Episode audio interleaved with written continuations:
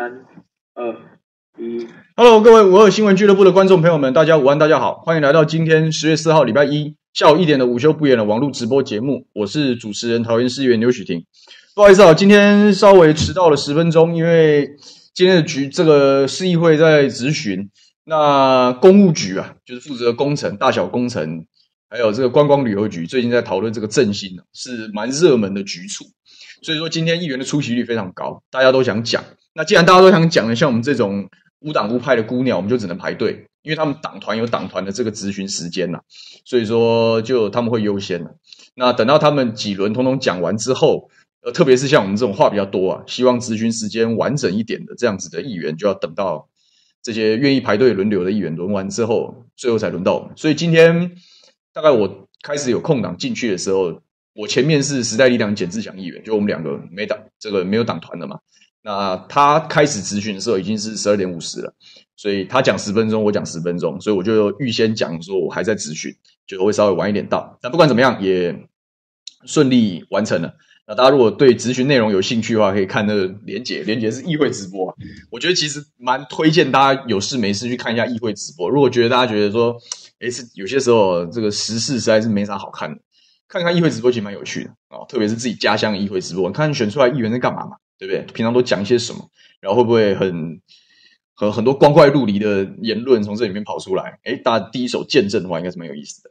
好，那不管怎么样，这个已经结束了，所以还好。我本来也会迟到十五分钟左右，但是大家讲完的时候是一点九分，然后我就赶快回办公室，然后我们就器材一架，我们就开始了，这样啊。所以我们今天还是来聊聊这个这几天发生的时事。那今天的标题是这个停停等等的疫苗预约平台跟破破烂烂的社会安全网，这个真的是这个平常比较少人注意啊，但是是这种细节的东西啊，这种小事情啊，其实往往昭示怎么讲，就是昭示着一个政府治理品质的差劲的一个地方。当然，今天先讲就是这个疫苗预约平台嘛，我不晓得大家这个我们网络云端上的观众朋友跟听众朋友大概。到底预约到这一轮轮轮到你了没？因为这一轮大概是第二季的 AZ 嘛，啊，五十到六十四岁第二季的 AZ，像牛爸牛妈都是都是这个这个区间里面，然后这个区间其实人是非常多的嘛，我讲嘛，战后婴儿潮那个人口金字塔里面最宽的大概就是这就是这一代人，那他们。好不容易等到了第一季，然后终于又过了好几个月。照理来讲，AZ 应该是八个礼拜就要打嘛，也就是说打完第一剂之后两个月就要打。但是 long 现在因为我们的政府啊，这个取得疫苗的效率实在是非常糟糕，所以说要弄到说哦，我们把八周勉强十二周也可以啊。所以其实蛮多人心里就是改油改油，我觉得说啊，等到的时候会不会第一剂效力都没了，都有这样的担心。但不管怎么样，还是能打，怎么办呢？就是自己选的政府自己负责嘛，就这么一回事。所以说这一轮第十一轮、第十二轮，他每一轮搞到这样，大家也是很容易搞混，但也不是那么重，不是那么重要哈。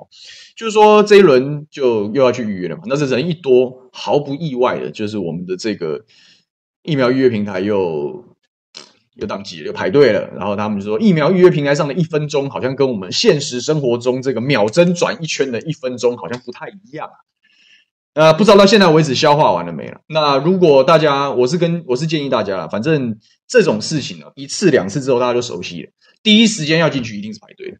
那我们不妨等个几个小时，或者是到今天晚上之后再慢慢来，再回来看。因为不只是排队，不只是转圈，搞不好直接网络给你挂掉，这也是常有的事情。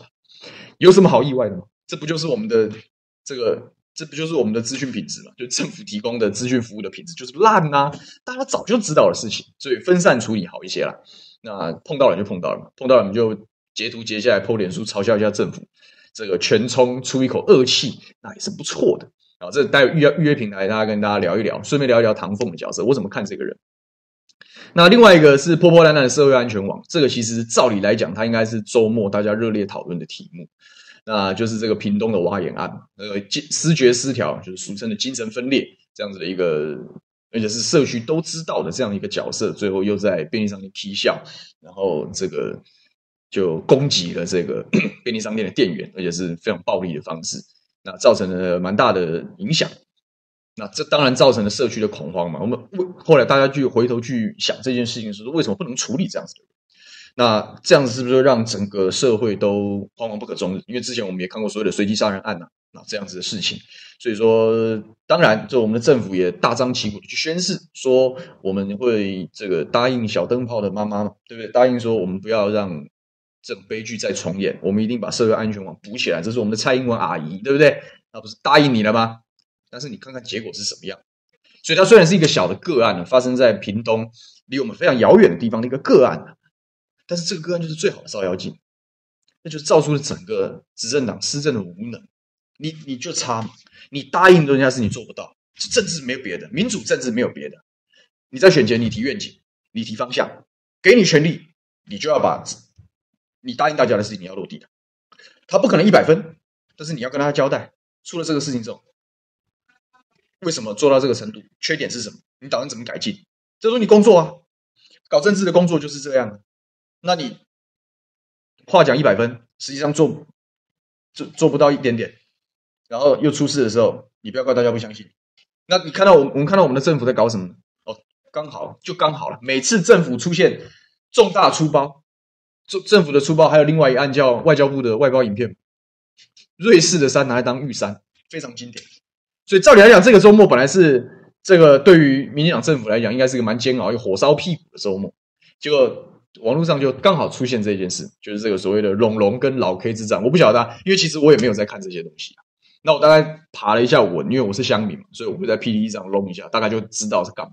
反正就是搞这个娱乐脱口秀的这群人，反正内讧嘛，他们就希望说这个搞地狱梗，开无差别玩笑。那这。踩到人家红线，然后人家出来干掉，然后变成一个公关灾难。结果整个网络上相对年轻的时代都在讨论这件事情。那也有很多这个乡民比较关心公共事务的乡民讲说：“我们是不是被某些人好像在下一盘大棋啊？就是不每次都是这样子啊，每次都是这样。在政府出大包的时候，哎，这奇怪，这种鸟毛的事情就跑出来，是要转移大家焦点吗？还是怎么样？那我觉得不管怎么样哈，这个。大家讲不讲无所谓哈，但是既然发生了这样子的悲剧，我们就讨论一下。那我也有一些想法啊，处理这样的事情，好吧？这是今天的几个主题。那如果今天还讲完这两个主题，还有时间的话，我们就讲一讲公投吧。我们要开始慢慢把公投这个案子拉回来啊，公公投这个案子拉回来。但是我们就这是我刚刚开场，所以我现在还是先跟大家问问好，好啦，大家午安啊，谢谢大家包容我今天晚到，然后大家也说咨询优先，非常感谢，因为这个工作有先有后嘛啊，这个我们在议会咨询的时间是很。比较麻烦一点哈，但我我们今天大概大不了就是这个节目晚一点开，晚一点收嘛。啊，但咨询的时间是没有办法等的，所以当然我们还是以咨询为优先。那现在还还顺利，还还算蛮顺利的啊。大家午安，大家挥挥手。这个小美扳手讲说要自费先打流感疫苗比较安全，也是可以的。我当初有去打肺炎十三价的疫苗，这也是可以的。那不管怎么样，把自己照顾好是最重要，好不好？那戴口罩，这注意社交距离就好了。那当然，现在爬山骑脚踏车是不用带的，这是一件骑脚踏车我不太确定呢。但他们说爬山跟海边不用带，我希望骑脚踏车也可以不用带啊，因为我觉得骑脚踏车戴口罩，特别是我是住龟山的，我不管怎么样回家，我一定要爬个坡啊，我一定要爬回林口台地，所以戴口罩是一件很痛苦的事。然后我觉得非常无聊，干嘛骑脚踏车还摩肩擦踵？你以为是垦丁大街啊，对不对？这个。就是不忘问说，政府标案，这个大家跟我们待会谈的都有关系，可不可以选方案最好，不是价钱最低？其实有啊，叫最有利标啊。但是换汤不换药，就是说这些制度再怎么调整，再怎么变化，到了最后你都很难去避免一些私人的寻租行为了。也就是说，他可能是嘴巴上讲的是最好的方案，但是最后做出来一样会出包啊。那 Alan 也讲说，这个这种事情就一定推给厂商，这就是我讲，不管是预约平台也好，或者是这个国外交部的国庆影片也好，都一样啊。厂商很烂，厂商说，那你那你打算怎么处理呢？你打算怎么处理呢？对不对？然后只有处理厂商就好。那现在政府什么事情都外包，那收那么多税干什么？通通外包，私有化，对不对？就不要那么客气了。哎，真的是这个这个他属于有在关注龙 K 之战哦。说龙龙跟鸡排妹是同一个机器人，经纪人不是机器人，对不起啊。所以这个女权自助餐啊，这待会我们再多讲一点。然后龙入讲，这是拿来转移焦点，跟这个鸡排妹的飞机杯一样，都是垃圾话题。我也觉得，我我我个人的想法也比较是这样，那很重要嘛，那私人之间的纠纷，而且是一群没有在乎底线的人的纠纷，我们管他那么多干什么啊？这个龙入也讲说，三 Q 一定要成功啊。待最后一段时间，我们来分析一下好了。干净核能提醒我们说，这个中油这是稍早释修脸书的发文，就是说中油故意把这个雇佣人员招考。你知道中油是中油台电这种大型国营企业，考试的时候是蛮多大大小小的人都会想要去的，因为那是一个很稳定的工作。我自己球队就有一个队友在中油就考上，在里面混得不错，日子也过得非常好。那当然很努力，但是那是就是一个很引人注目的，也也很有吸引力的职缺。所以招考的时候，一定很多人跑去考试。他考试定哪一天呢？十二月十八号。这个中中油在四大公投案子里面，它是非常重要的利益相关人。中油跟台电都是。那中油尤其是什么？因为藻礁嘛，藻礁这样三接谁负责？是中油负责。虽然最后做的是要跟台电处处理，但是接气、储气这个天然气的部分是中油的管区，所以是中油负责啊。中油大概害怕了啊，故意把这定同一天。这种政府就是这样啊，奥保进出了。但是我相信啊，这个关键还是最后面这几个公投的气势有没有起来啊。那这个都我们大家都有责任啊，我们就一起帮忙。好，这个来先讲这个疫苗预约平台平台好了，因为。就是就是这个死样子嘛，啊，没什么好意外的，停停等等的疫苗预约平台啊。那我觉得这件事情里面最让人不爽，就是我我一直觉得唐凤这个人呐、啊，就是我们的天才 IT 大臣呐、啊，是一个被放错位置的人才。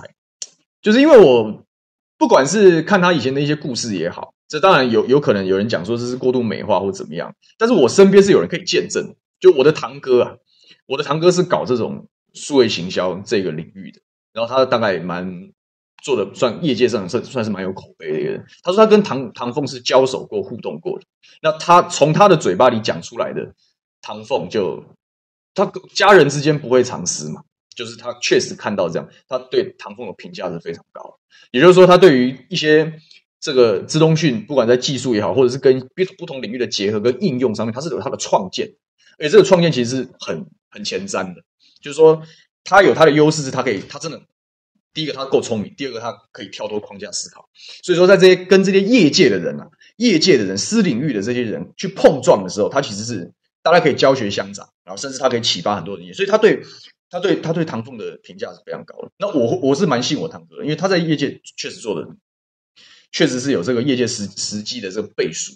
那他就这样讲的时候，我就会换一个角度，因为我们平常我们搞政治的，我们看唐凤，我们就笑他，就说啊，你是。天才 ID 大神，搞不好是来搞笑的，被拿来当吉祥物等等。诶，但是本质上，因为他他擅长的东西跟我们擅长又又距离很远啊。那距离很远的时候，我们怎么确定呢？没办法确定，所以我当然就求证相对距离领域近。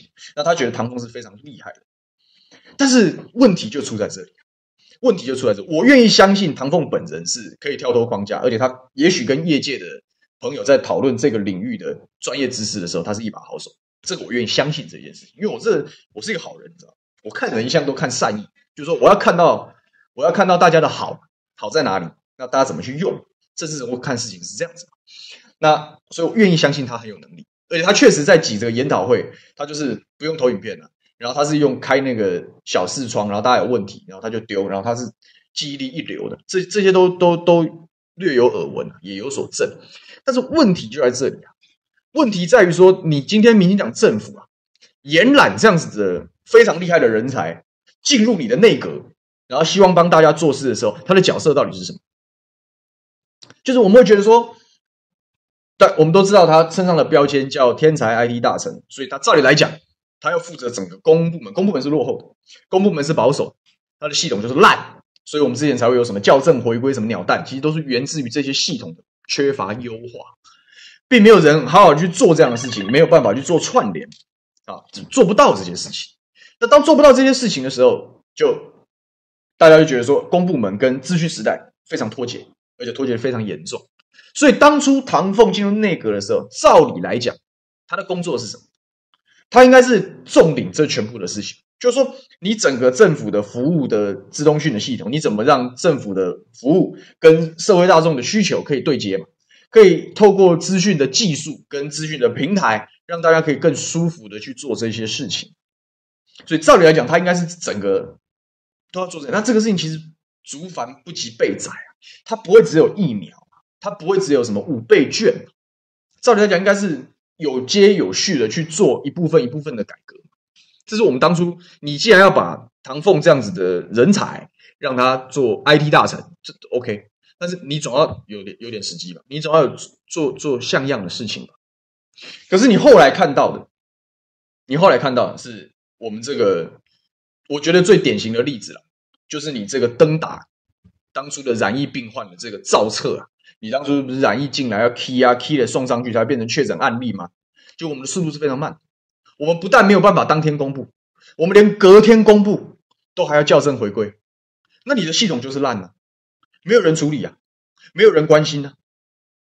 然后当这件事情整个浮上台面，变成一个舆论议题的时候，然后他说：“哦，唐凤来了，唐凤处理了，哦，系统优化了。”那你前面在干什么？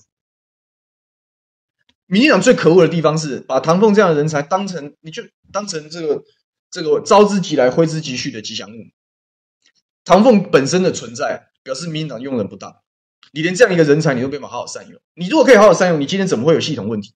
任何重大的事情，你要部署于前嘛。我现在谈防疫，我就前面我就知道跟防疫相关的所有资讯化的处理，不管是资料视觉化也好，或者是这个政府跟民跟社会的互动，比如说你要登记，比如这个病患要造册或怎么做足迹地图这些东西，应该在你所谓的部署的阶段，在疫情还没有严重的阶段，你就要出手了。我要先处理，先备，先备着，先优化。啊，万一出事的时候，我可以负载。可是有做到这件事吗？没有啊。你永远是出包了之后，然后说啊，我们有 IT 大臣，然后他就来了似是而非的讲了一些，当然这是他专业的术语。我们在讲的似是而非好像有点坏，但是就是就好像讲好像可以这样。那你前面在干什么？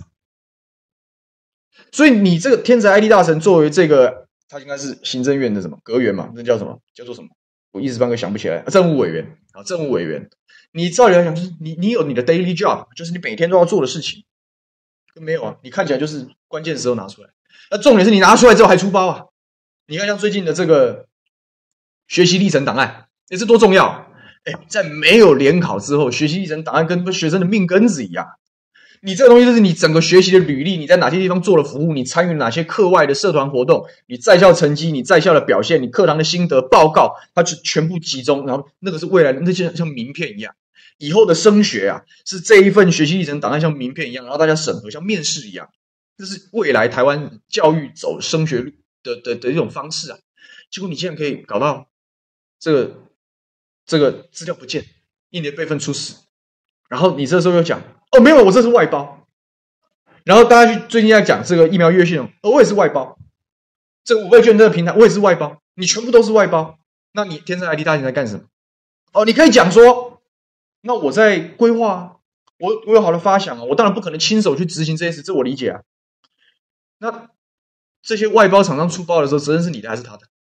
你设计的东西显然是有问题的，你设计的东西没有办法让没有办法落地啊，没有办法让社会大众使用，你责无旁贷啊。如果你说你是设计者，然后你指挥这些外包厂商，当这样的质问跟疑问出来之后，他又讲没有啊，其实大部分都是外包厂商做的，那要你干什么？所以我讲。唐凤这个人，标题没有换，小编外包的系统被当吉祥物的唐凤，这才是唐凤死人呐！我看待这这个人的我的评价是这样，他绝对有能力啊，我不会怀疑他的能力啊。但问题是在你这个公部门的体系，这个酱缸、这个沼泽里面，再是天才 IT 大臣啊，都只能当你行政院的吉祥物，然后去拍什么五告五告这个什么五告红本啊，五告厉害啦，这种这种这种。破破烂烂的这种资讯影片，然后这个宣传影片，然后直接在社会大众面前变成笑柄，你在干什么？高，这就是你的资讯化，你政府宣誓要跟资讯时代对焦，这就是你的治理嘛，资讯治理啊。这个题目其实就是最好的治理品质啊。我们大家都喜欢看，大家去花很多时间去讨论什么政治意识形态啊，去讨论这些国家大政的方向，讨论国际关系。可是跟我们的生活有关的是什么？就是国家治理的品质啊。你治理的品质是烂，大家就是不爽，就这么简单而已啊。那现在 IT 大臣的角色是什么？我要因为我的 IT 知识，我在业界甚至可以走在最前面，我有办法以因为我个人的经验跟能力，我可以跟业界碰撞出很好的东西，这样东西能够整合在公家机关的传统里面，然后走出一条新的道路。这是你天才 IT 大臣的角色。可是他这样子就任这么多这么长的一段时间，请问哪一个案子他有他犯的像样？我怎么我怎么？我们我们看到的不都是出包的事情吗？赚啊赚的这个疫苗预约平台啊，这个全世界最复杂的预约平台是还要意愿登记，然后再来预，然后再来预约注射，在干什么？它真的便民吗？如果真的便民的时候，为什么只要每一轮新的东西上来的时候，每次都会，每次大家都会，你政府都要挨骂呢？你如果是非常厉害，可以，你当然是可以站在人民的角度嘛。我人民需要什么？需要什么样的平台？我怎么样精准的传达讯息？我怎么样用相对低的门槛跟成本，我可以服务最多数的人民？你应该是这样子，可是你不是啊。每次每次都是非常复杂，表示你这个角色根本没有站在人民的角度在思考事情。我觉得这搞不好是他的盲点，因为他比较特别。那这个特别是。他甚至是他是不是自学出来，我搞不太清楚。但是总体来讲，就他是个天才嘛。那既然是天才之后，他终究跟社会大众是有距离的。那你关键是你在公部门服务，你就不能只是从你的角度思考，你要有办法站在社会大众的角度去设计，去设计这种使用者的生态跟这种资讯相关的技术，你要能够应用啊，你东西才落得了地啊。那你讲啊，唐凤本人没办法，唐凤可能发想，那你其他的团队是什么？你显然也没有一个像样的团队，可以把他的发想跟你公部门的现状、跟社会大众期待三者作为做妥善的结合嘛？我们刚刚在谈的这些东西就是治理啊，你有没有办法好好让一个概念可以落地，叫治理啊，叫治理的本手腕跟水准呢？没有。你聘了一个 IT 大神，宣誓我政府要往资讯化的方向走，结果你没有给他团队，你没有给他相应的资支持跟资源，然后你这些东西，因为他手下没人，他当然要外包啊，然后外包的时候就。就走位了，骚逼啊，乱七八糟去了。然后现在讲，哦，这是外包厂商的问题，跟唐凤无关。你不是笑掉人家大牙是什么？所以实际上真实的去看唐凤这样的角色的关键问题，不是说唐凤本人是他的他的他的他到底是不是天才，还是他怎么样？关键问题是他根本就被放在那边是当吉祥物放好看的，因为民进党政府根本没有打算认真的去做唐凤想做的事情，直接这样说。当一个政治理国家的治理、政府的治理，他要做创新的时候，你知道会得罪多少人吗？有多少这种传统的包商也好，这些传统的这些真子，这些难道这些人他不为是吗？他都已经在这个体系里面，凡射诸必有寻诸啊！政府设定一个规则，一定有利可图嘛？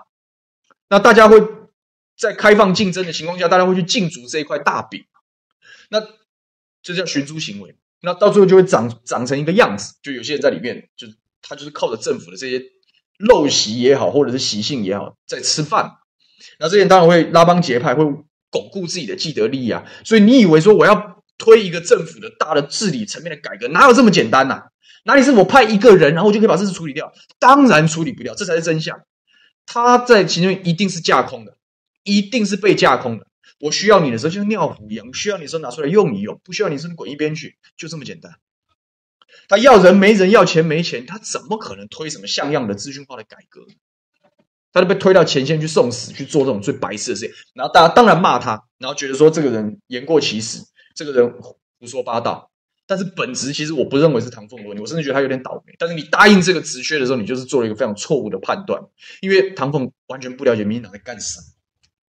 他再次在资讯领域天才聪明，他在政治领域他就是零嘛。他他怎么会懂这些政府在干嘛呢？他怎么会理解这些乌烟瘴气跟这些要维护人？这些人实际上就是他的理想，或者是我们共同期待这个政府资讯化的这样的方向没有办法贯彻的原因呢？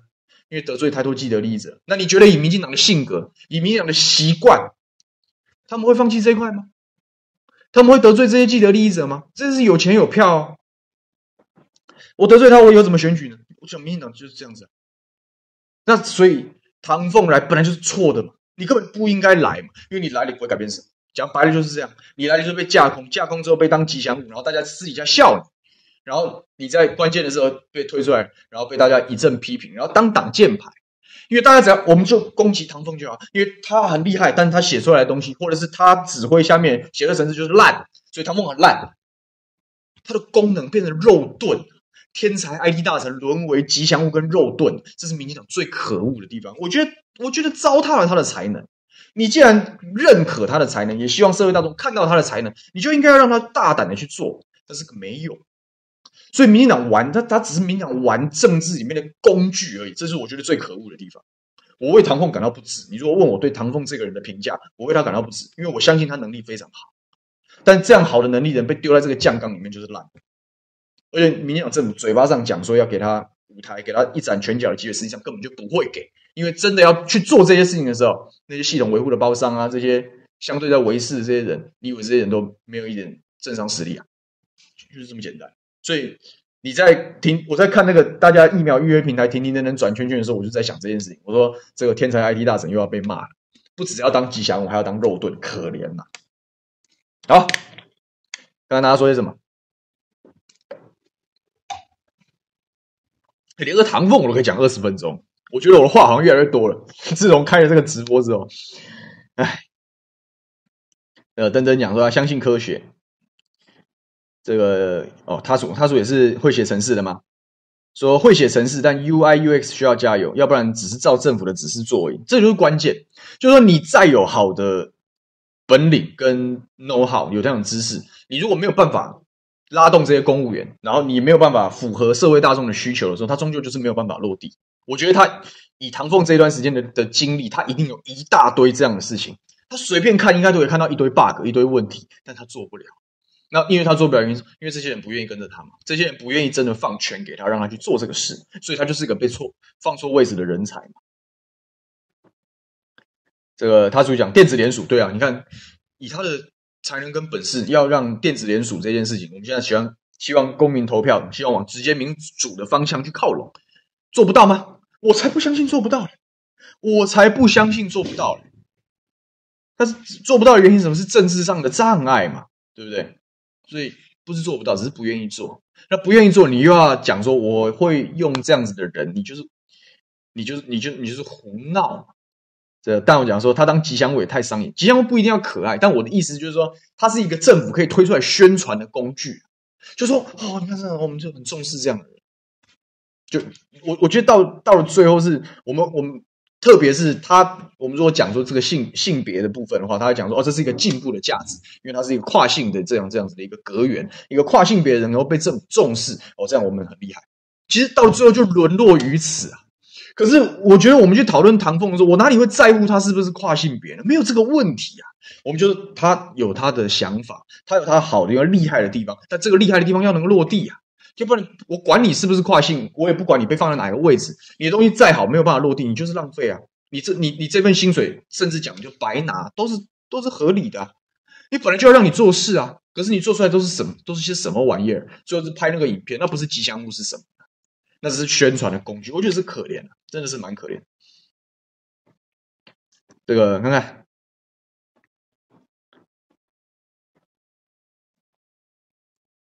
这个他主讲说，如果唐凤还有领薪水，为什么要付他还有外包的双重税金？应该是讲外包的厂商执行的可能是一些细节的工作，但是如果这些系统的设计跟概念是源自于你的话，那我觉得出来的结果，那你那我觉得恐怕你也没有厉害到哪里去。因为我自己从一个社会大众的角度来看，我对他设计的这几套什么从口罩，然后到这个疫苗预约嘛，到五倍券，我我不觉得我不觉得有比以前方便呢。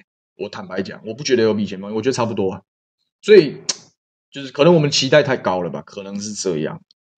所以当然你要付一部分给发想人，付一部分的钱给做事的人，但是出来结果显然不是特别好。要不嘛是你发想的东西落不了地嘛，要不嘛就是其实你发想的东西也没有比也没有比一般人可以想到的程度厉害到哪里去，就这样。所以我觉得一个天才恐怕这个应该要做得更好才是。这个赵信子讲邮局五倍券又当街，想必就是这些哦，一个好的概念，比如说我要透过哪个通路去发五倍券，到了最后你都要落地，都你都要从规划到执行。那在执行的时候，就一定有很多的这个邮局有邮局的体系的系统啊，这个外包厂商有外包厂商体系的系统，然后业者业者比本身体系的系统，就是就是遇到一些这种这种鸟毛事嘛。所以我赞成一个政府应该有一些 IT 大臣，这是没有问题，而且他不能只有一个，他可能要有一群。然后这一群是无时无刻都要不停的在检视说，这个时代社会大众怎么跟政府互动，然后我们要怎么修正这些系统。他应该是无时无刻，他不是遇见事做一件事的那一种。我觉得最可悲的就是他们遇见事做一件事，所以我们能看到的是这样子而已。要不然你为什么疫苗的这部这个不当初这个疫情的掌握疫调最后的资料都还要校正回归，那就太差了，太差了。这我们网友讲说，不用帮他说太多好话，他自己乐于这样。所以我讲问题就是这样，就是说，如果你我觉得他判断整个最错误的地方，就是他以为他在民进党的治理跟领导之下，他能够做什么事，我都不相信，绝对是一个错误的选择。然后还有简讯实名制，对，我想起来，那个真的有什么功能？我坦白讲，没什么意思。小叶讲比熊赞还不如啊，你好坏哦，但是我觉得蛮好笑的。所以这个 Joseph Wong 也讲啊，这个。政府部门资讯能力还是笑话一则，就是其实就是讲完了。你来就是要改善政府的资讯能力嘛。那你来了这么长一段时间，不管中间经历了什么，然后我们到最后的结论，如果还是政府的资讯能力是笑话一折的时候，那就讲完了，那就讲完了。这个大王讲说叶元之当吉祥话比较强一千倍，叶元之也很厉害，他真的很厉害，非常厉害，很很这个反应力跟行动力真的都是一流的，非常有意思。然后这个我看。有讲说，不管他是不是夸人帅真好，讲说谁在乎他的性别啊？他是政务委员，等同于部长，做东西不能哩哩啦啦，对啊，就是这样。所以你要问起，你说问起我这些平台出包啊或什么，就是就是，哎，你你真的厉害的话了，哈，你真的厉害的话，不会是这样啊，不会是这样的。好，这是今天停停等等的疫苗预约平台。那再我要讲这个社会安全网部分，就是从这个屏东挖眼案，还有这个这个。龙龙战老 K 这件事情，我们也稍微聊一下，这样今天比较轻松一点。这个屏东龙挖眼案，我想来龙去脉大家都非常清楚了，就是说在屏东这个其实社区都知道了，这个视觉失调，就是俗称精神分裂这样的患者，当然又大概又是被认定是发作。那这精神疾患里面最麻烦的地方，就是说其实你很难定义它到底是正常还不正常，因为这是很专业的事情。那我我不是特我不是特别理解。那不管怎么样，就是。攻击嘛，有点类似当初的这个随机攻击嘛。那攻击之后非常严重，那这一位不幸受害的店员现在还在这个还在休养，那能不能恢复都还是未定之天呢？那今天有新闻出来，就是说他的家境其实蛮困苦的。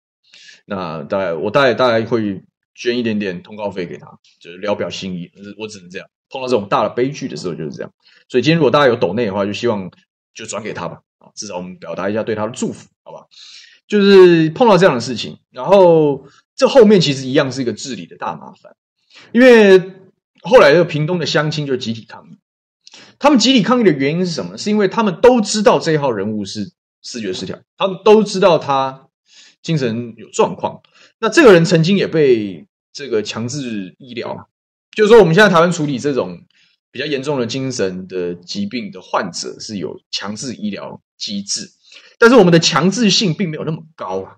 就是说，我们还是会尊重他个人的意愿。你看，像有些国家，我刚看了一些相关的报道，像澳洲啊，澳洲是医他们讲医疗权在这个时候是重于人权，所以不管你要不要，我就是要把你送去医院啊。你精神状况是，它有一个认定的一个机制。那在台湾来讲是这这这，我觉得没有对错。很多时候政治是。没有绝对的对错，决策是没有绝对的对错的。那在台湾是觉得，因为这个在甚至在医疗界，它相对专业领域也都是有伦理的争议。就是你到底能，你到底能不能凭你的角度去认定这个人正常不正常？你怎么能够凭你的角度跟机制去去认定说他要送医或不送医？所以说台湾的采认是比较保守，就是说原则上人权还是大于医疗权。所以只要他清楚的表示他不要就医的时候，我也很难逼着他去去。把他送到这个相对的疗养机构里面去。那就算送进去了，我刚才也看了报道，你就算送进去了，这个强制就医的这个时间呐、啊，它也是比较严格。就是说，一定的短时间之后，你要把它，你要尊重他的意愿。他就在里面，我印象中是短的十天，长的也就六十天。那六十天起码就把他放出来。他如果说我要回来，我要回到社会，我要出来，我就要把他放出来。就我们的、我们的、我们的这个整个社会的规则的运作是比较尊重个人的。好，比较尊重个人的，所以说在处理这样子的精神疾患的时候，他就是有这样的状况。那为什么这个这个屏东的这个案例是这个社区皆知？就他被送进去过，然后他又出来。那我们的制度跟法规是，他没有，你没有办法阻止他做这件事，他他就是会出来，他就是能出来。那他出来之后，显然出来状况又变糟了，因为你在疗养院里面，不管是这个导引也好，用药也好，好，这是个严肃的话题啊，就是说会被比较妥善的处理。但是你出来之后，他就回到他的家庭，可能没有办法好好的照顾他，他个人可能没有办法生活自理，就有各式各样的问题，或者是我们比较讲社工访视这些，可能不足以支撑他在社会正常生活。但是你的机制又没有办法让他长期的去接受这样子的疗养。所以他就等于在社区跑跑照这样，那他趴趴走的时候，那那他就发病。不幸的就是他那天发病，那发病是攻击，那造成大的社会事件。所以乡亲马上串联就抗议了，因为他们都知道，他们为什么会知道呢？因为他是进去过，他出来过，就就就就清楚。那这其实就是一个很大的问题啊！哦，在我们的政府夸夸其词的宣示说不要再有下一个小灯泡，我们要补强社会安全网的时候，他就是砂锅大的反例就放在那边啊。就是实际上，我们台湾的社会到现在都没有办法准备好，我们怎么面对精神疾病的患者？这是你要讲的比较有高度或比较慈悲。我们用慈悲这样的形容词来讲，就是我们不需要污名化精神病患者，这是理想的方理想的层次比较高的时候。我们当然就是说，诶，如果大家可以多一点点宽容，大家可以接受说啊，这是生病嘛，就是有的时候是没有办法多一点宽容的时候，可能会少一些这样的状况。这个我同意啊。但是眼下的问题是必须被重视的，眼下的问题是必须被解决的。你现在就是有很多这样，然后它造成了社区的恐慌，然后你并没有你的机制并不足以完善的处理这件事情。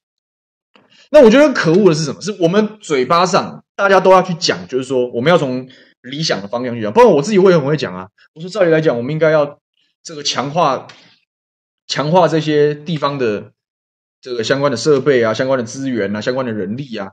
我们要导引社会，用正面的方式去看，只是说我们都会讲，可是我们都非常清楚，因为对我们、对我们、对我们来讲，其实如果大家可以冷静的去探讨这些事的话，你就会知道，其实尤其是这种时代，你不觉得这种以活在现代，我认为是比活在过去更辛苦。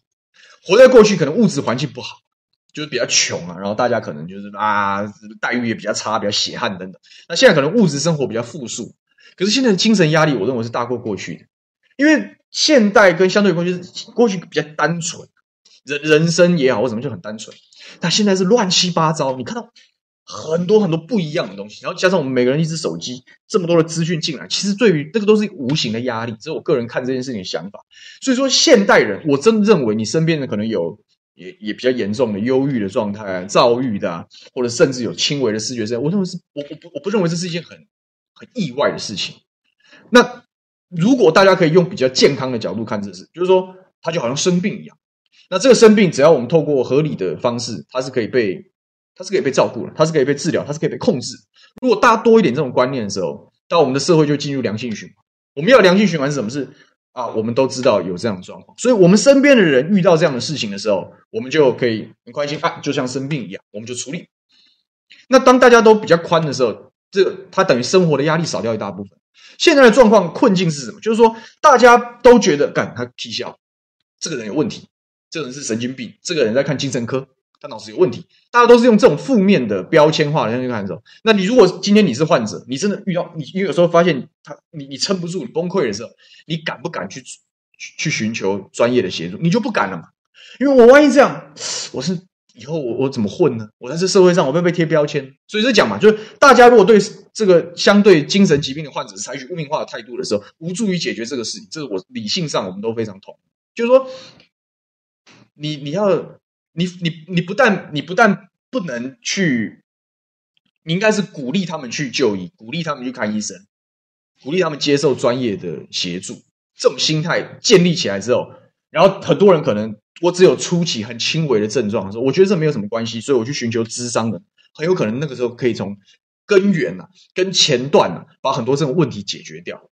可是问题是，现在证明了，在蔡政府上台宣誓说要补社会安全网这段时间，连这种最基本的东西他们都做不到。他最基本，但他也最难啊，这我也同意啊。但是你就是显然都没有。你觉得现在这个社会，我们此时此刻我们在讨论这个题目的当下，你的身边如果真的有精神状况很糟糕的人，你你你你你直觉反应，你会劝他就医吗？你如果劝他就医的时候，他会很欣然接受吗？如果你身边的家人有这样的状况的时，你你你会你你你你会不会觉得说，他如果去就医会形成你自己的压力？这个都是大家可以问自己的事情。这碰到自己身边人遇到这样的时候，你是想法会很不一样、很复杂。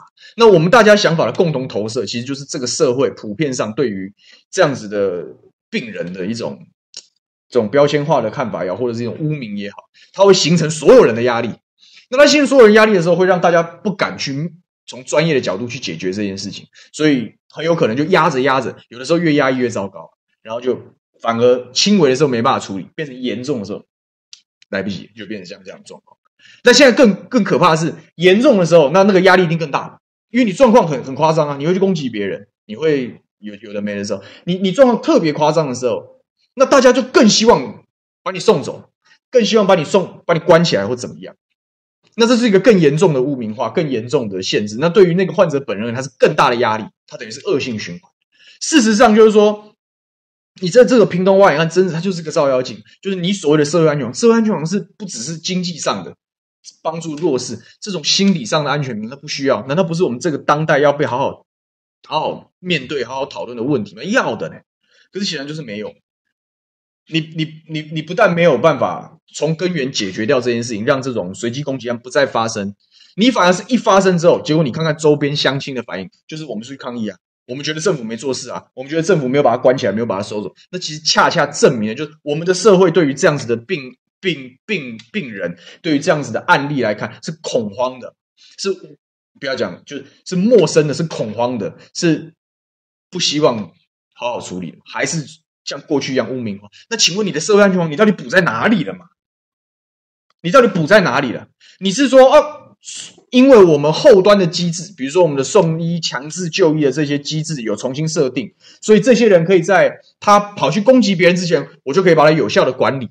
你如果做得到这件事情，我也认为你有把它补起来。那另外另外一种说，我虽然没有办法做到这样，因为这个实在是没有办法控制，但至少我们的社会大众对于精神疾病。是用比较开放的心态，然后我们也不管是政府的政策也好，民间的力量或者是社会大众的期待，都鼓励相对这个精神状况压力很大、很忧郁这些人提早就医，然后大家也不会引以为耻啊，也不会把它贴标签。如果你做得到这样，那我也觉得你有把社会安全网补起来啊。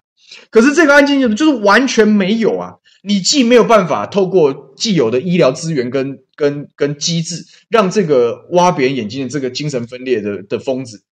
能够提早被治疗，你也没有办法透过宣导也好，这个前期的努力跟各方各面的教育也好，让屏东的乡亲知道，我们要用不同的心态来处理这样的人，通通没有啊！那你补什么？那你补什么社会安全网呢？所以我讲这个案子其实是一个，其实我觉得认真说起来，那对执政党是非常大的冲击的原因，是因为你的治理能力就是没有。事实上，你只是拿这个东西当成政治作秀跟嘴炮的工具嘛？说我们要补社会安全网，我们不要有下一个小灯泡。但是你，你到底做了什么？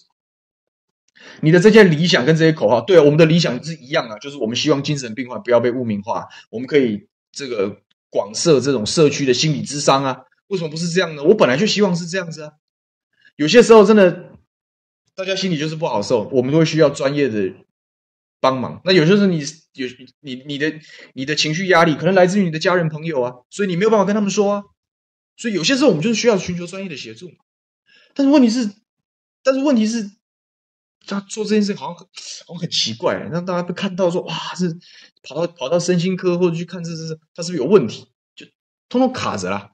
那你政府既没有好好的做这一块，你也没有办法好好的，如果遇到严重的状况，你也没有办法好好处理。那你等于没做啊，你等于什么事都没做，所以就是骗人呐、这就是骗人。所以这屏东挖眼案是一个很难过，大家看了非常难过，但它就是最好的照妖镜。说好的社会安全网，显然一点都不安全，到处都是破洞，你是个破破烂烂的网子。交在你手上的时候是破破烂烂，交在你手上，你已经做了快六五年多，快六年了，一样是破破烂烂，一点长进都没有。戴季中讲，社会安全网是蔡英文口中的骗局，执政五年的，只剩嘴嘴炮。还好是塔绿班的县长，要不然又要甩锅了。对啊，这个东西地方政府想不想做？我跟你讲，地方政府非常想做，但地方政府的资源其实非常有限。中央的大把大把的资源都不知道在干什么，下不到地方有什么用？你都不愿意开放这种事情，我我我坦白讲，就是你如果要从根根本上去减少像郑杰啊。像这个这个王景鸿这些这些这些疯子，我觉得最有办法就是全面鼓励鼓励心理智商，让它变成业界可以做的一个行为。你是像美国，他们哪一个人没有心理医生？搞政治的富商巨贾，他们一样都有，他们有他们自己聘的心理咨商师嘛。那我们会因为他们聘了心理，我们还觉得哦，这个很有概念，就是他可以交给专业人处理他的情绪问题。可是我们身边自己台湾社会人说，我有再去看这个精神科，或者在智商的时候，大家会觉得你是不是脑子有问题，或者是你是不是疯了？但是观念没改变的时候，就问题就出问就就没有办法这个。我是蛮希望应该是鼓励这样的制度啊，以后大家都可以去，而且去这个有什么关系？我们就寻求专业的帮忙，有什么不好的？这本来就可以做的事情。可是你蔡政府执政下面有好好推动这件事吗？我一点都没感觉，我完全没感觉。那这些东西其实是鼓励地方政府啊，你可能有预算的补贴或怎么样，或把一套机制跟游戏规则设定出来，鼓励这样的业者，那没什么不好的。但是显然就是他们其实没有那么在乎这件事啊。那个最残忍的地方就在这里，这明明就是会让大家最焦虑、最恐慌，然后也最难过。这个恐慌不纯然是我的安全受到威胁，是。我我怎么知道我身边或者说我自己哪一天不会因为很大的挫折或什么变成这样，对不对？所以那个其实才是人民，那个是我觉得社会安全网跟这种心理智商的推广这种东西，其实它它也是个民生议题。但是你觉得民进党在乎这些事？你觉得我们社会有逼他们在乎这件事？显然是没有。那路人甲讲说，除了精神状况之外，还有毒品，对，这些这些东西都是很重要的，都是大麻烦。蔡家娟讲有在听立法院的质询，这个民进党官员永远的避重就轻，不愿意正面回答。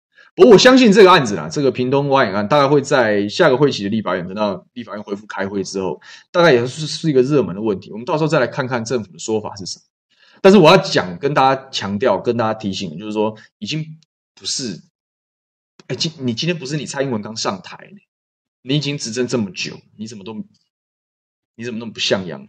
谢谢。红玉的斗内，还有刚刚前面是 C 酱嘛，对不对？谢谢你们两个斗内，感谢。然后看小美讲说，潘小姐的颅颜受创，会有一段时间没有办法工作，所以有能力帮忙的朋友，这个捐款的账户可以参考啊。这个朱大直播大王朱大的朱学仁，他们有在号召大家捐款啊，那这样就好，啊，那这样就好。这个咪咪样讲说，政府出错都是人民收尾，每一件事情都是如此。那要这个政府在干嘛？人民的纵容，还是政府只会做表面功夫啊？这个如果现在要选举，我相信啊，县政府跟立委就会又会再跳出来作秀。所以我讲这几件事情，小事情，不管是停停等等的疫苗平台啊，或者是破破烂烂的社会安全网，其实都是最好的照妖镜。它照出的是什么？就是这个这个政党根本无心民生啊，没有用心在治国啊。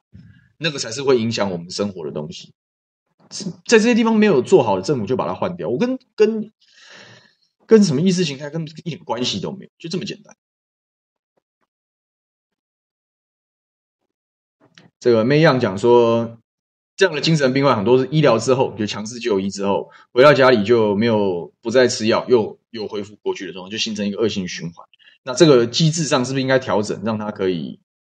这个他讲监狱型医院，不要讲监狱型医院了，就是疗养机构的，你要中性一点去讲这个事，要不然，哎，就是这样。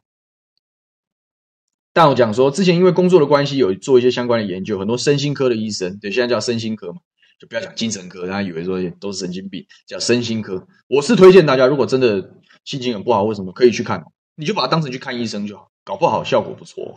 搞不好效果不错。身心科的医师认为，现在的就诊的患者啊，就是说可能忧郁症啊，各式各样的精神的一些状况啊，其实只占实际患者的百分之二十到三十。那如果政府不积极介入，只会搞文青治国跟口号治国的话，就到处都是未爆弹。这就是我想讲。我说，你的政府，你如果在末端的强制就医这一段你没办法处理，那你至少在前端的这个广鼓励大家在前期源头上就把这个问题解决，这样你的你我要看得到你的动作。但显然是，我看是没有。你看，既然这个医生都讲说，大概只有百分之二十到百分之三十，表示很多人是压着的，他不愿意去面对这样的问题。那为什么不愿意面对这样的问题呢？不就是因为社会会污名化吗？所以我也希望大家是用比较慈悲的心心心态去看待这样子的人，就没有人愿意变成这样。但是人人大脑就是那么复杂的东西，有些人就是会遇到这样的状况。那我们应该鼓励他去接受专业的治疗，就像我们感冒一样，应该是这样看。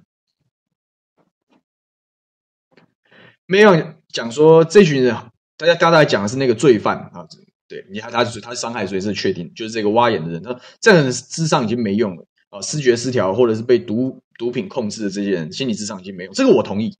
但我讲的心理智商是他们这些人，他也不是一下子就变这么严重，他可能前面就有一些征兆，你应该是在出现征兆的时候，他就应该被被照顾、被治疗，也许他就不会变成这样啊，也许他就不会变成这样。所以我讲，要么末端可以处理好，要么你从源头你要把遏制嘛，这些我都认可是你在社会安全网做的努力，但结论就是都没有，大家清楚，大家很清楚。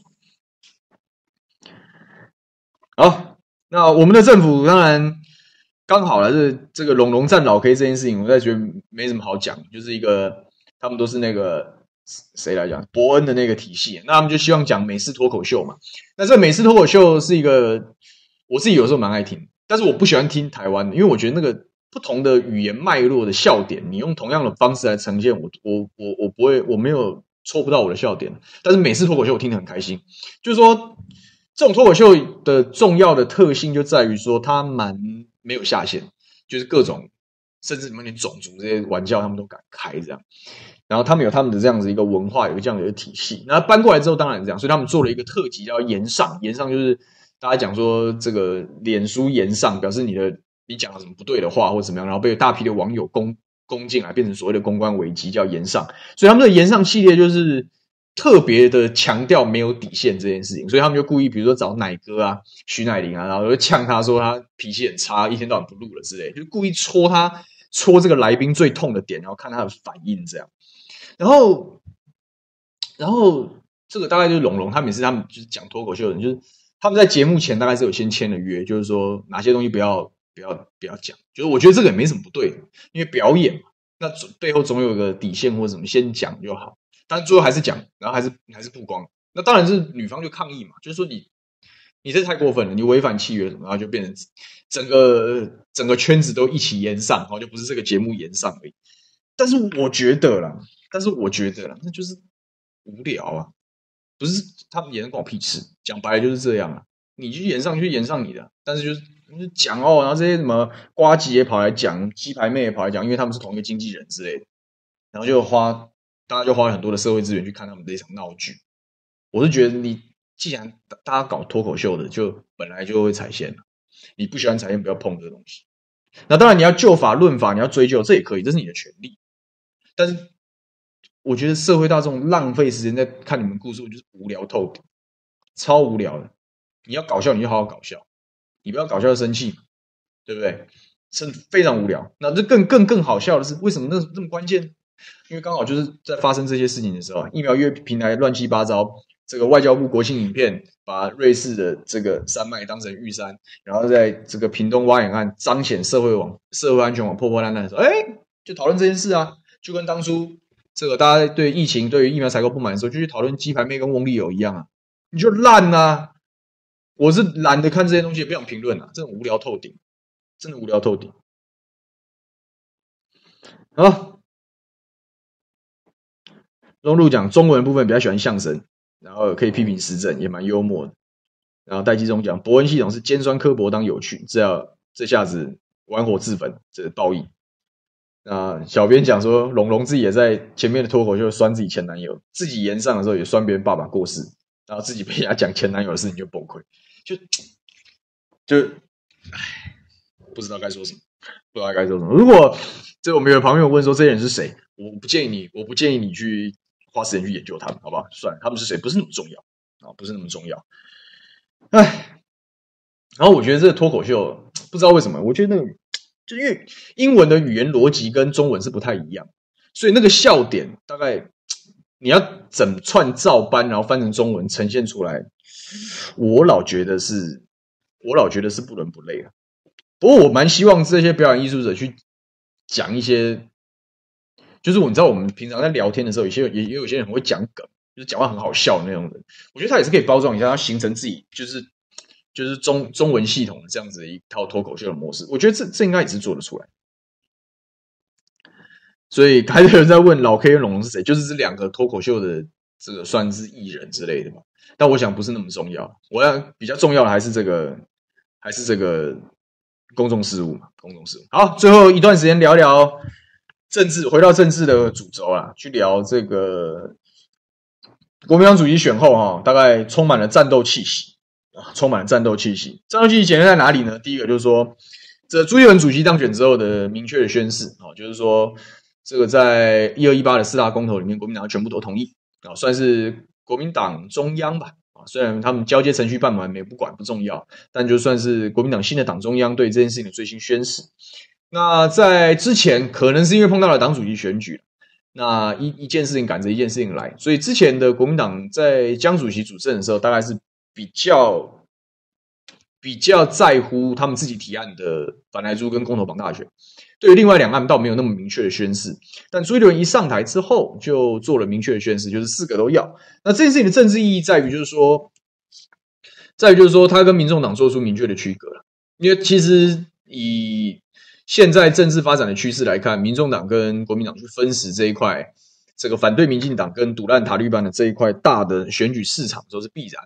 那他们彼此之间不能完全一致，如果一样的话，就很奇怪了。啊，就很奇怪了。所以说，当然就做出了很鲜明的立场差距。那朱一伦上台之后，另外一件事情就是，这算是我姑且算讲说，就是反正就就加入嘛。就是说，江启臣在宣布败选之后的第一个政治动作，除了把这些话讲完之外，就第一时间就赶赴这个台中第二选区，去参与了这个罢免陈柏维的一些竞选活动。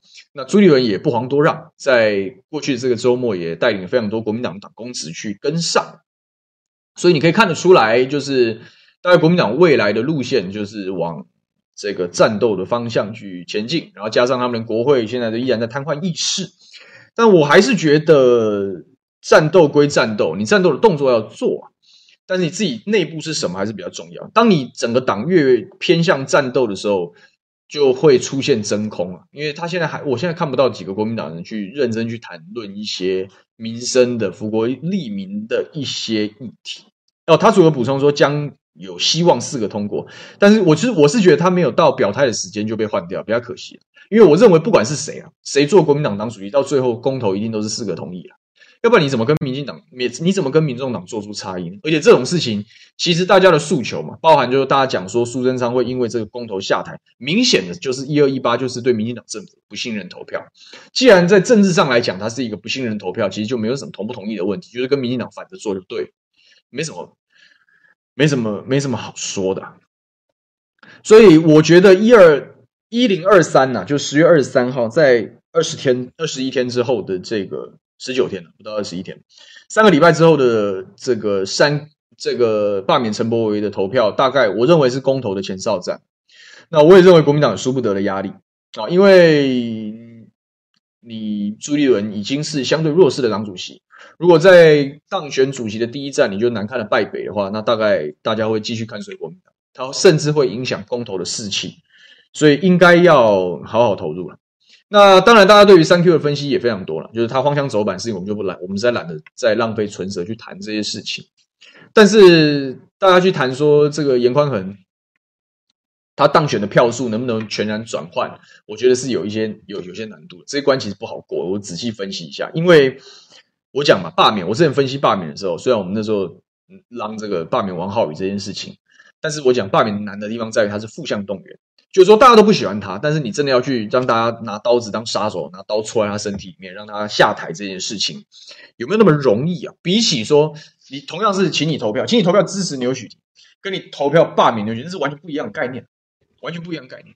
你可能不支持牛许庭，但是你不一定会想要去罢免牛许庭，你知道吗？就是有有有强度的差别，就大家都。大家在选举市场上都很容易被鼓动去支持谁，因为支持谁做人情的。你看我支持你，对不对？你还一张票一事情，对不对？所以说还是要大家都乐于去支持政治人物。但是你要当坏人，把把他杀掉的时候，那动员的压力其实是比较大的。那当然，如果如果要这样说的话，那当初好像王浩宇也罢免不掉，所以也不不纯然是如此。但是如果讲说大家把它化约，或者是把它太简化到说哦，因为严加介入，他就一定会过关，我觉得这也太大意。这件事情不由得大家大意，应该我还是鼓励大家行动起来。就是这个不会，你不能只看说哦，蓝军在那里有多少票不行，你应该是好好跟那个区域，包含曾经因为陈柏惟是年轻的，因为陈柏惟跟严家比不一样，这些人你要让他们清楚说，这个家伙显然辜负了大家的期待。你还是要把中间的力量、非蓝的体系的力量整合进来，而且让他可以嗯非常有信心的去投票。就像我讲，在我们当初在讨论罢免王浩宇的时候，就是我们我们邀请你，如果那是最早开始，如果大家有追踪这个。那时候在叫好好听 FM，也是我们无二新闻俱乐部的前身。你就发现我找时代力量来啊，我找民众党的来啊，我找本来就在罢免他的人来，就大家都来嘛。然后我找公民团体，我找潘老师啊，把话讲清楚嘛，把话讲清楚，你才有办法聚合最多人的力量去完成这个这一波战斗。所以现在国民党充满了战斗气息，但关键是国民党的问题不会只是战斗力不足，你的战斗之外，你的扩张性在哪里？这是很。值得观察的事情，啊，很值得观察的事情。所以我觉得三 Q 是公投的前哨战，所以我觉得国民党应该是用尽吃奶的力量去做，但是就希望有个好的结果了。我也希望我们的立法院稍微正经一点。我不太喜欢政治非常胡闹，这样就是难免作秀，但不能胡闹啊！我是不希望，我希望我们的政治严肃一点、认真一点，这样有地震了。我桃园没有感觉，我完全没有感觉到有有地震。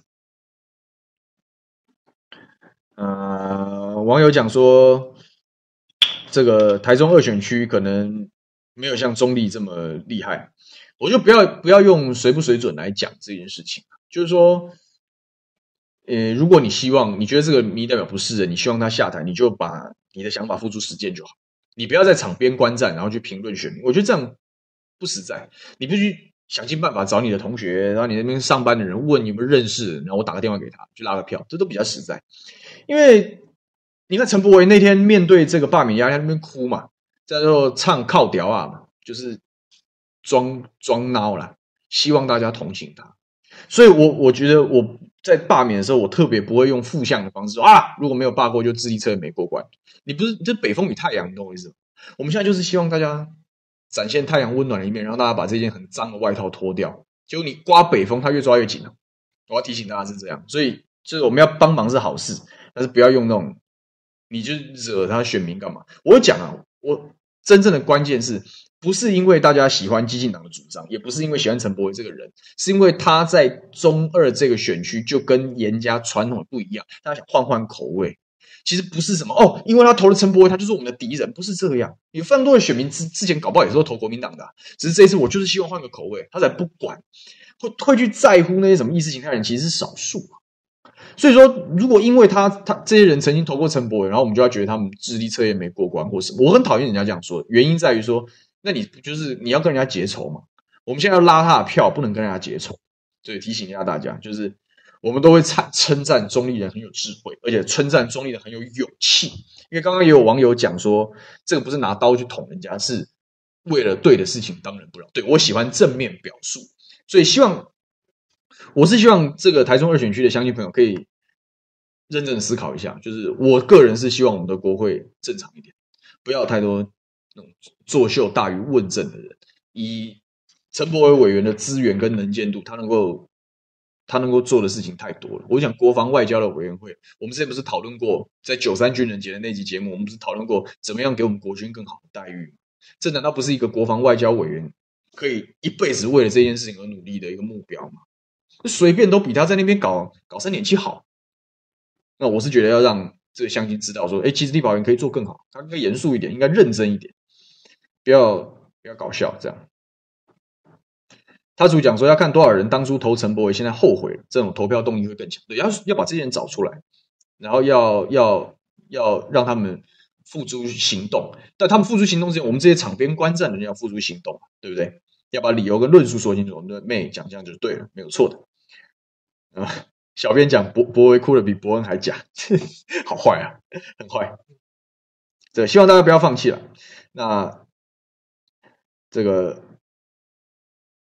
他主讲说，发起人啊，这个三 Q 公投的发发起人阿文之前也是投陈柏惟，现在后悔再出来，对啊，他就很有说服力。所以，如果大家希望我们的国会好一点，不要有这样子奇奇怪怪的立法委员，那请大家付诸行动，好不好？把电话拿起来，打给你住在那边的朋友，就就是这样子，就是这样。那如果当然，我们也不排除不排除就是说有人觉得要让他继续做也可以。民主政治是大家都可以自由行动，但大家就比一比啊，大家就比一比，也没什么好没什么好哭的，就是好好对决也不错啊，也不错。然后我是觉得等到一零二三的这一场三 Q 的公投结束之后，大家可以。大家就开始要为公投热身啊！大家开始为公投热身。那之后我们还是会一个题目一个题目啦。我大概目前的考量跟打算就是说，这四大公投就是四次，我们大概会做一些做一些节目，好好讨论。就我还是希望我们的节目有有一点知识性在里面，就是说，我们就这四个题目，我们就好好正反双方意见来做一下陈述。我来想一下，到时候来怎么处理。那不管怎么样，希望大家经过充分的思考，思考完之后要把你的想法跟理念付诸行动啊！这是我一直鼓励大家的。